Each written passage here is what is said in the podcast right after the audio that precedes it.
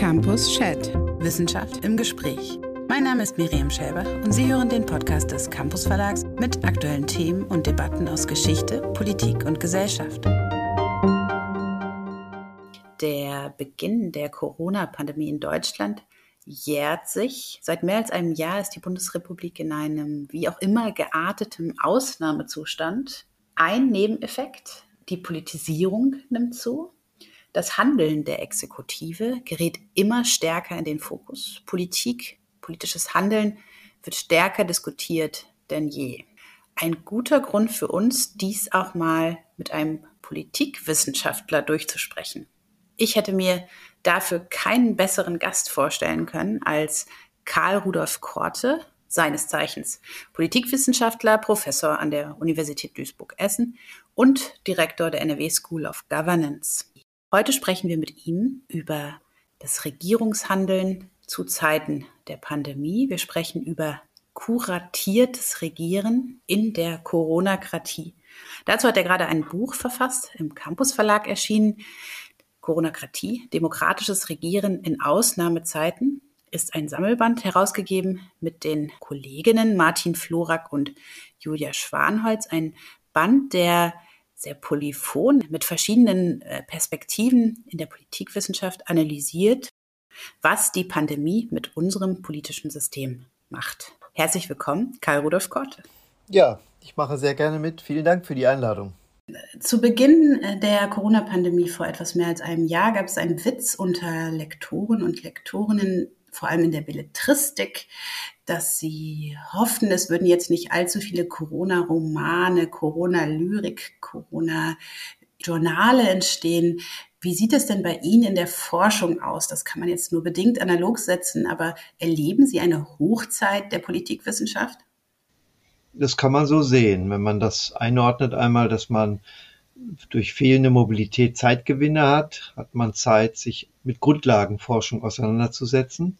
Stillgestellte Zeiten haben aber auch einen geradezu experimentellen Vorteil, weil wir weniger Komplexität haben und insofern aufgeklärter, mit aufklärischer Prägnanz Dinge sehen, die wir vielleicht sonst nicht gesehen haben. Also könnte man schon sagen, es ist ein, ein doppelter Schub, den die Politikwissenschaft für sich nutzen kann. Sie sprechen von einer Komplexitätsreduktion. Gleichzeitig wird die Lage doch unfassbar komplex, weil, das beschreiben Sie auch in Ihrem Buch Coronakratie, die äh, Politikstrategien nochmal gehörig aufgemischt werden, dadurch, dass ein, ein ganz anderes Szenario ins Spiel kommt. Was mussten Sie als Wissenschaftler im letzten Jahr lernen? Na, ich musste lernen, dass es offenbar möglich ist, doch äh, mir ganz zentrale Grundrechte zu nehmen. Als Wissenschaftler, als Lehrender beispielsweise keine Freiheit mehr zu haben über die Methodenauswahl, wie ich Lehre durchführen möchte. Es war nur noch digital möglich, nicht mehr in Präsenz. Also wir müssen lernen, alle Formate in Distanz zu übersetzen. Das war neu und damit auch Freiheitsverluste die ich als Westdeutscher niemals erfahren hatte. Die Freiheiten waren immer da, ich musste sie nicht mehr erkämpfen. Das war wirklich eine absolute neue Lebenserfahrung. Sie haben im Sommer einmal gesagt, die Krise adelt. Damit meinen Sie, Politiker, die äh, die Regierung bilden in einer Krise, ähm, werden sehr wahrscheinlich gestärkt aus dieser Krise hervorgehen. Das ist übrigens auch eine These, die äh, Sie in Ihrem Buch Coronakratie vertreten, in Ihrem ähm, Sammelband, dass die Exekutive durch die Pandemie gestärkt wird. Wie sehen Sie das heute mit einem Abstand von einem halben Jahr? Das sehe ich ganz genauso. Die Krise adelt über Nacht Politik und Politiker. Die Zustimmungswerte zur, zur Corona-Politik waren über Monate stabil hoch. Die Regierenden haben überall davon profitiert. Zuletzt bei den Landtagswahlen in Mainz und in Stuttgart wurde bestätigt, dass es ein, ein Machtvitalisierungsprogramm ist geradezu, das Virus. Und äh, erstmals auch sichtbar waren, dass die Extreme im Sinne der AfD nicht nur prozentual wie in der Wahl in Hamburg, sondern eben auch in absoluten Zahlen deutlich verloren haben, erstmals nach vielen Jahren. Das bestätigt die These. Gleichzeitig sehen wir natürlich, dass andere Phasen greifen. Im Moment werden die Phasen der Erschöpfung, der Unzufriedenheit mit dem, was konkret gerade gemacht wird, um das Ziel der Freiheit durch Impfung zu erreichen, sichtbarer, transparenter. Aber die große Zustimmung der Bürger nach wie vor zur Corona-Politik ist nach wie vor messbar. Ich würde insofern nicht überschätzen, dass Einzelproteste, Wutvorräte da sind, große Kritik zugenommen hat. Ähm, wir müssen es einfach über einen langen Zeitraum beobachten und ich gehe einfach davon aus, wenn eine geimpfte Republik am Ende auch zur Wahl geht, diese Protestpotenziale überschaubar bleiben. Das heißt, für die Wahlen sind tatsächlich die Impftermine alles entscheidend, könnte man sagen. Also die Zukunft der Regierung hängt im Wesentlichen davon ab, wie schnell geimpft wird. Ja, das Virus entscheidet alles im Superwahljahr, welche Personen nach vorne kommen. Also die SPD hätte niemals ihren Kanzlerkandidaten im letzten Jahr so früh und so schnell nominiert, Olaf Scholz als Vizekanzler, wenn er nicht der Finanzkrisenmanager wäre in dieser Krise, der das Geld verteilt. Die, das Parteienwettbewerb äh, zwischen Regierung und Opposition, die verschiedenen Markierungen, ob die AfD stärker oder schwächer wird, ähm, welche neue Rolle der FDP in der Opposition zukommt, die immer stärker für aufklärerische Öffnungsbewegungen sich eingesetzt hat. All das ist durch das Virus ableitbar. Ich habe schon gesagt, wie man mobilisiert. Insofern entscheidet das Virus darüber, wer neuer Kanzler 2021 wird. Davon gehe ich fest aus. Und wenn wir bis dahin es nicht schaffen, wirklich viele Millionen Menschen zu impfen, alle schon einmal in Urlaub waren, dann kann am Ende auch ähm, ja eine Allparteienregierung als Notregierung die Konsequenz sein. Das wäre sehr fatal. Ich sehe das nicht, aber Sie haben recht. Wir in den nächsten Monaten muss es zu dieser sogenannten Herdenimmunität durch Impfungen kommen, weil das der ähm, sichtbare Beginn für die traditionellen Freiheitsrechte darstellt, die wir haben, die man uns nicht einfach nur zurückgibt, sondern auf die wir ein Recht haben, auf die wir praktisch durch Grundgesetz auch, ähm, die das Grundgesetz uns garantiert. Da ist das zukunftsoptimistische Wahlverhalten auf der einen Seite, da ist aber auf der anderen Seite eine Notwendigkeit, in die Vergangenheit zurückzugehen und das Verhalten der Regierung zu bewerten. In ihrem Band merkt man das stark, dass besonders ein Zeitpunkt für viele Autoren und Autorinnen einen Wendepunkt markiert. Das war äh, eine Rede, die Angela Merkel abgegeben hat, eine Regierungserklärung vor ziemlich genau einem Jahr im April 2020. Das Wort zur Abgabe einer Regierungserklärung hat die Bundeskanzlerin, Frau Dr. Merkel. Sehr geehrter Herr Präsident, liebe Kolleginnen und Kollegen, meine Damen und Herren! Wir erleben ganz und gar außergewöhnliche, ernste Zeiten. Und wir alle, Regierung und Parlament, unser ganzes Land werden auf eine Bewährungsprobe gestellt, wie es sie seit dem Zweiten Weltkrieg, seit den Gründungsjahren der Bundesrepublik Deutschland nicht gab. Es geht um nicht weniger als das Leben und die Gesundheit der Menschen. Und es geht um den Zusammenhalt und die Solidarität in unserer Gesellschaft und in Europa. Ja, einmal ist es, Frau Merkel, ja als Premium-Abwarterin ähm, nicht so medial präsent sondern sie spricht an Weihnachten oder an Silvester immer in Abwechslung mit dem Bundespräsidenten. Ansonsten hat sie niemals zuvor in 16 Jahren sich direkt an uns gewandt mit so einer Fernsehansprache. Also ist das eine Pionierleistung und ähm, man kann davon ausgehen, dass das schon mal zum Status des Außeralltäglichen einfach beiträgt. Dann ist es so, dass wir in Reihenform sehen, was Politik leisten kann. Das Primat der Politik umzusetzen, nicht von irgendwelchen Experten, sondern in den politischen Settings, die wir haben in einer repräsentativen Demokratie.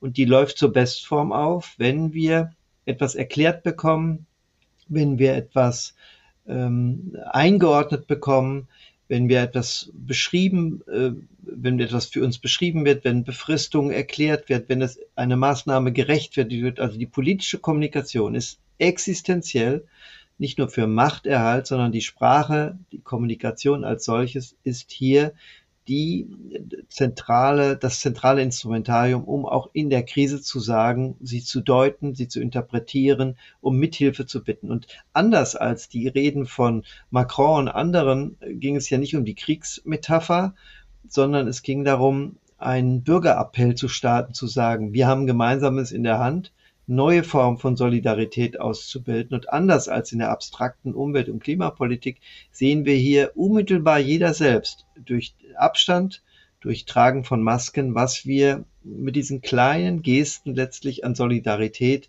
umsetzen können, um gesicherter nach jetzigem Maßstab zu agieren. Also ist auch die Sichtbarkeit, was Politik leisten kann, klar erkennbar geworden. Es gibt vielleicht einen dritten Punkt noch, Kollegen, das haben wir in dem Buch auch verarbeitet, äh, vom Essener Klinikum hatten äh, konkrete Angstpatienten auch mit dieser Rede konfrontiert und man konnte sehr konkret nachweisen, dass die Sensibilität zum Thema Angst nach der Rede deutlich abgenommen hat. Wie lange sie angehalten hat, diese Abnahme ist nicht belegt, aber man sieht Bestformen der Kommunikation, dass man etwas erreicht, etwas bewirkt, etwas steuern kann über die Rede und sogar Angst nehmen. Sie sagten gerade schon, eine Ebene der Strategie Merkels ist die Vertrauensebene, eine appellative Funktion. Ich muss sagen, mir ging es so, dass ich einen Begriff in der, in der Debatte, in den Diskursen äh, gerade des Frühjahrs 2020 gefunden habe, der eigentlich, dachte ich, total verstaubt ist, nämlich den sehr schönen Begriff der Solidarität dass dieser Begriff so öffentlich verhandelt wurde. Also es hieß, man müsse jetzt solidarisch sein. Es gab ja die Rede von Flatten the Curve oder äh, Stay Home. Ähm, die, die Aktionen des konzertierten Klatschens, äh, die viele ja auch als pathetisch und als rein symbolisch empfanden, all das war doch eine nahezu eine emotionale ähm, Welle, die wir eigentlich so stark noch nicht gesehen haben, ähm, wenn man jetzt mal von sowas wie Fußball-Weltmeisterschaften absieht, wo ja auch das Gefühl besteht, es gibt so ein neues äh, Aufkommen von ja irgendwie nationalen Zusammengehörigkeitsgefühlen. Ja, sehe ich genauso. Ungewöhnliche Emotionslage. Deswegen muss man einen richtigen guten Ton treffen. Den hat sie mit dem Es ist ernst auch damals praktisch intoniert und die vielen äh, Konsequenzen versucht durch eine Formulierung von Kohärenz auch auszugleichen. Das ist der Politik danach nicht immer gelungen, sondern es war eher vielstimmig. Ähm, und ähm, die, die Vorteile des Vielstimmigen wurden nicht, nicht wirklich am Ende auch genutzt. Aber emotionale Lagen zu beschreiben über Solidarität, die kollektive Bedrohungslage zu erörtern und die Auswege zu skizzieren, dass wir am Main gemeinsam am besten zurechtkommen, wenn wir auch gemeinsam uns auf ein paar Regeln verständigen. Das hat es vorher in dieser Form wirklich so nicht gegeben. Das war interessant zu beobachten, dass wir dazu in der Lage sind, dass es funktioniert und in der Kombination auch mit den Möglichkeiten, die als Möglichkeitsmacher ja daraus auch letztlich erwachsen. Die Konstellation zu sagen, es funktioniert nicht, das haben wir noch nie gemacht, war ja weggewischt. Alles war plötzlich möglich. Ketten globalisierter Art existierten nur für wenige Stunden, dann brachen sie in sich zusammen. Grenzen hätte ich nie gedacht, dass sie nochmal gezogen werden in Europa für Güter und für Menschen wurden einfach gezogen. Präsenz in Unternehmen ist zwingend notwendig, sonst funktioniert überhaupt kein Unternehmen. Alles unsinnig. Und wenn man die Kraft dieses, es geht doch, mitnimmt, kann man unglaublich viel in der Politik kommunikativ auch daraus machen. Denn wenn man das herauslockt, daran wieder erinnert, kann die Solidarität wirklich eine Modernisierungszugkraft entwickeln als große Erzählung. Alles ist möglich, wenn wir es gemeinsam wollen. Auch das Undenkbare wird denkbar. Das ist ein klassisches Zeichen für Ausnahmezeichen. Und in dem Buch haben wir insofern das auch beschrieben, Szenarien wie Narrative, die nicht nur Resilienz beschreiben, sondern Zukünftigkeit auch beheimaten, damit zum Tragen kommen. Die Historikerin Hedwig Richter hat vor kurzem mal in einem Interview gesagt, die Pandemie-Erfahrung ist auch deswegen eine heilsame, weil wir merken, dass, das, dass die Gesundheit des Einzelnen ein Primat hat über den Kapitalismus. Dass der Kapitalismus zügelbar ist, weil wir sehen, um was es wirklich geht Also wenn wir das jetzt mal zusammendenken mit der Solidarität, die so beschworen wurde und so weiter, äh, für die es aber die Kritik gab, dass sie ja reine Symbolpolitik ist, äh, das Klatschen für die Krankenschwestern und so weiter. Erleben wir hier gerade eine, vor, eine kapitalismuskritische Phase oder eine kapitalismus austestende Phase, die wir so noch nicht hatten? Ja, aber ich finde die Solidarität, das finde ich so, wie Sie es interpretieren, verkürzt. Na klar, diese einfach die Klatschorgien, das wäre verkürzt. Ich finde schon im Alltag jetzt zu sehen, wie wir uns in Schlangen einreihen, wie wir die Masken tragen, auch natürlich sichtbare Solidarität nach wie vor. Insofern ist das schon umgreifender, was man da hinein interpretieren kann. Die Zeit als stillgestellte Zeit hat eben auch gezeigt, dass wir nicht Herr der Natur sind, sondern ähm, auf sie achten müssen letztlich und das Virus alles durcheinander gebracht hat. Die Schöpfung bewahren, äh, dieser Grundsatz hilft im Moment ja auch bei den Kompetenzwerten der Grünen Partei sehr stark, spielt ihnen zu. Im bildungsbürgerlichen Bereich ist das nicht nur angekommen, sondern wird geradezu triumphal auch gefeiert. Ob das jetzt die kapitalistische Zuspitzung ist, das vermag ich so nicht in dieser Pointe zu sehen, sondern eher in dieser Schöpfungslogik, dass wir innehalten, um zu sehen, dass was uns wichtig ist, was wir gestalten können und wie wir es vielleicht anders gestalten wollen. Klar spielt da rein, ob wir die Wettbewerbslogik im Sinne der Dynamisierung unserer Alltagsleben wieder aufnehmen und damit auch den Ressourcenverbrauch steigern. Ähm, das hat eine kapitalistische Variante, aber ich sehe es eher in dem großen Paradigma, dass wir bereiter sind als vorher, zu regeln. Regeln, Regeln, an die man sich hält. Regeln auch den Kapitalismus eher zu regeln, die Märkte eher zu regeln, prioritär also der Rettung eine Richtung zu geben und das zu regeln. Dieses Paradigma ist in der Ablösung von sogenannten neoliberalen Vorstellungen so manifest, dass es auch in den Bereich reinspielt, vielleicht den Kapitalismus stärker zu regeln, aber ähm, das größere Thema ist mir dabei, glaube ich, wichtiger. Regeln, Regeln, Regeln. Äh, da stellt sich ja auch die Frage, wer regelt eigentlich und was. Sie sind ein glühender Verteidiger des Föderalismusprinzips. Ja. Heute Titel die Süddeutsche Zeitung, das Kabinett beschließt Notbremse in ganz Deutschland, soll es künftig nach einheitlichen Kriterien Ausgangsbeschränkungen, Schulschließungen und so weiter geben. Wir, wir sind neuerdings in einer Phase, in der der Föderalismus, äh, was diese Pandemiebekämpfung angeht, zurückgebaut wird. Wird jetzt hier Ihre Überzeugung in Frage gestellt? Nein, das eine schließt das andere nicht aus. Man guckt auf bestimmte Phasen der Krisenbewältigung. Und vom Grundsatz her ist es richtig, in einer Krise, in der ich nicht weiß, wie ich aus der Krise rauskomme, Erfahrung, Information, Wissen zu teilen. Und der ist erstmal die grundlegende Idee, Wissen zu teilen und in der Heterogenität Klugheit zu finden, nicht in der Homogenität. Systeme sind globalisierungstauglich, gerade dann, wenn sie unterschiedlich, verschiedenartig sind und nicht, wenn sie einheitlich sind. Homogene Systeme brechen sehr schnell zusammen, wenn irgendeine Situation von außen krisenbedrohend auf sie zukommt, weil sie nicht mit Unterschiedlichkeit und verschiedenen Herausforderungen umgehen können. Das unwahrscheinlich zu managen ist in Vielfalt einfacher als in einer äh, unitarischen Homogenität. Und natürlich ist das Wissen an der saarländischen Grenze mit dem Virus umzugehen ein anderes als das Wissen in Mecklenburg-Vorpommern und so wurde bislang agiert. Der Fehler, der darin besteht, ist, dass äh, die Kommunikation eben nie auf Kohärenz aus war, sondern die Unterschiedlichkeit stark gemacht hat. Das verwirrt, das irritiert, das zeigt Ungleichheiten, das zeigt Ungerechtigkeiten. Insofern ist es in dieser Phase jetzt, hoffentlich der Schlussphase der Pandemie, wichtig, noch einmal etwas Gesamtstaatliches für alle zu regulieren. Aber das schließt die anderen Dinge nicht aus. Wer kluge Wettbewerbsföderalismus nutzt, hat den Vorteil auch daraus einen Resilienzvorteil für kommende Krisen zu gewinnen. Wer daraus eine Dramaturgie macht, wer sich am besten positioniert, politisch, machtpolitisch der Länder untereinander für die Bundestagswahl neu aufzustellen, der muss natürlich zurückgepfiffen werden, weil das am Ende das System pervertiert. Ich möchte gern ähm, noch eine Frage stellen zum Selbstverständnis des Herrn Korte.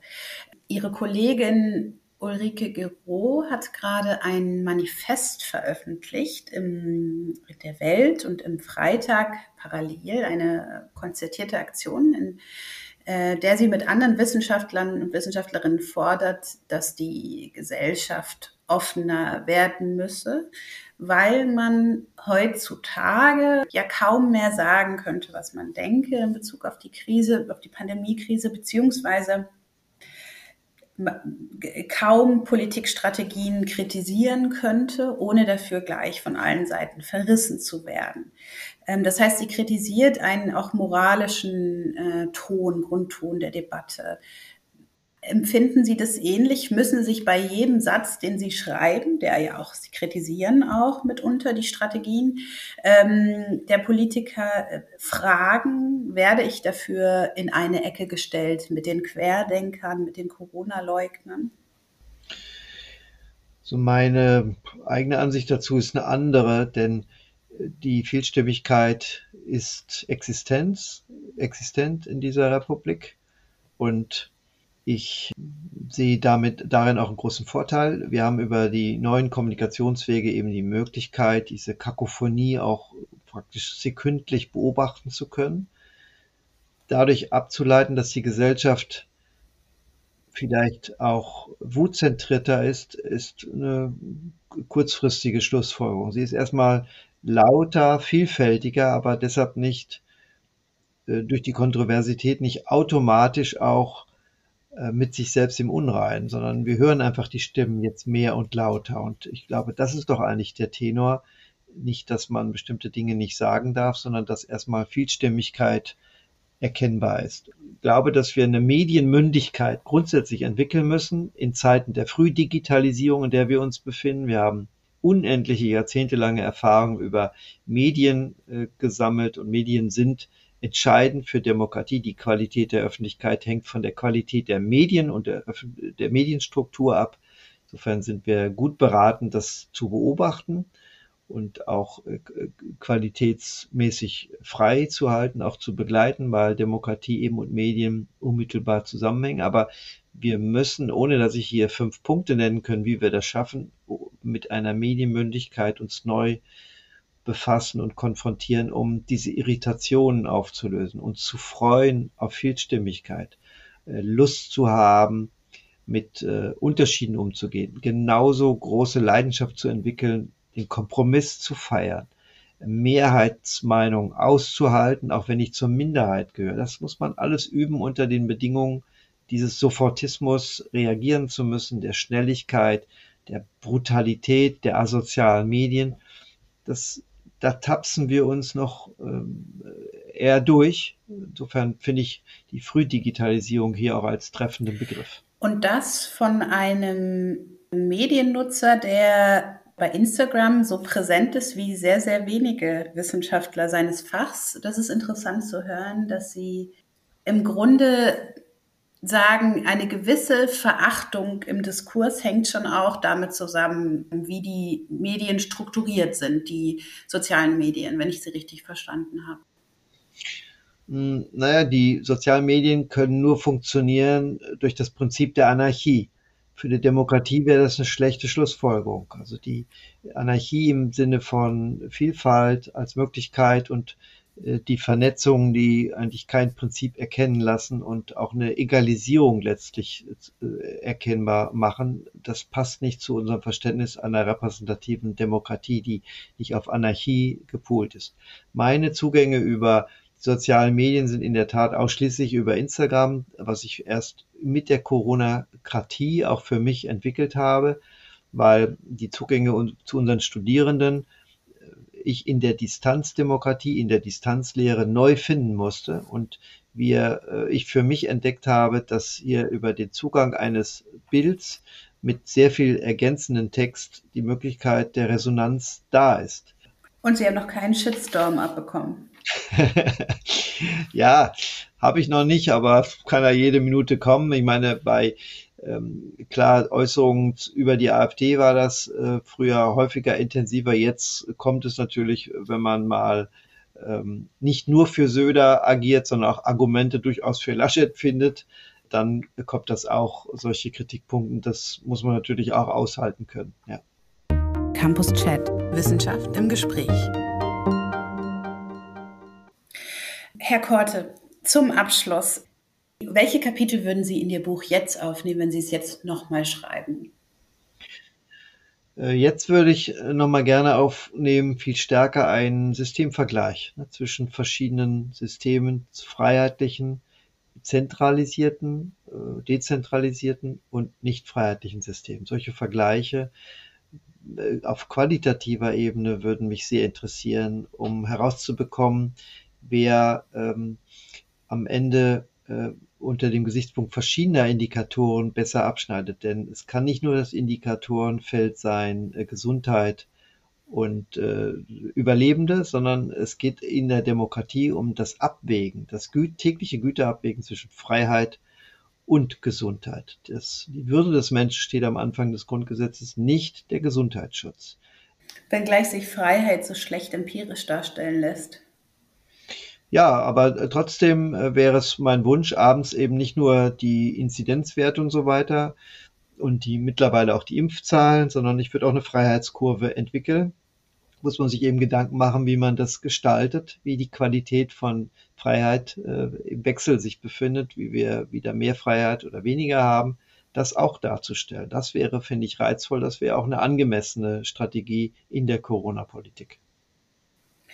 Herr Korte, auf Ihrem Buch, auf dem Cover Ihres Buchs Coronokratie sieht man ein, ähm, die Fotografie, eine nachgestellte Fotografie von Personen, die durch Pfeile auf den Boden gezeichnet wissen, wie viel Abstand sie voneinander halten müssen.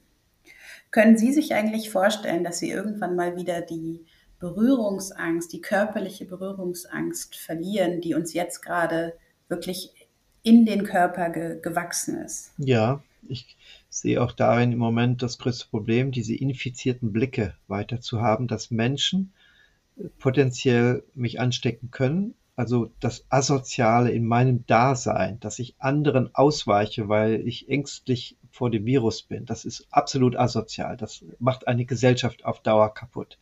Aber so wie wir uns daran gewöhnt haben, äh, diesen Abstand zu halten, sehe ich auch das Gefühl, mit dem aufkommenden Impftermin bereits in den Gesichtern der Leute, wie sich dadurch viel verändert. Das ist ein Freiheitsgewinn pur durch zweimal Spritzen. Und wenn Sie einfach sich vorstellen, da sind dann 70, 80 Prozent am Ende geimpft, wird das, äh, das die Nähe zurückkehren und die infizierten Blicke nachlassen. Da bin ich ziemlich sicher. Mit diesem schönen Schlussstatement beenden wir unseren Podcast. Ich bin sehr froh, dass wir Sie für die erste Folge des Podcasts gewinnen konnten, Herr Korte, mit einem Projekt, das aktueller zeitpolitischer nicht sein könnte. Coronokratie, demokratisches Regieren in Ausnahmezeiten. Ein Sammelband herausgegeben von Martin Florak, Karl Rudolf Korte und Julia Schwanholz. Und ich wünsche Ihnen, dass Sie weiter so interessante Forschung betreiben, die uns wirklich in, ja, in das Herz vielleicht der, der Politik, die derzeit in Deutschland geführt wird. Mit guten, wichtigen Mitarbeitern und Kolleginnen und Kollegen gelingt das und dann mit einem tollen Verlag, den wir ja auch gefunden haben. Ja, die Blumen nehme ich gern mit in den Verlag und äh, ich bedanke mich sehr herzlich für für Ihr Dasein, Herr Korte. Wünsche Ihnen alles Gute und bin gespannt darauf, wieder von Ihnen zu hören mit neuen Gedanken zu dieser Zeit. Ja, danke. Sie hörten Campus Chat, den Podcast des Campus Verlags. Wenn Sie mehr erfahren möchten, abonnieren Sie unseren Podcast, besuchen Sie unsere Website www.campus.de und tragen Sie sich für unsere Newsletter ein.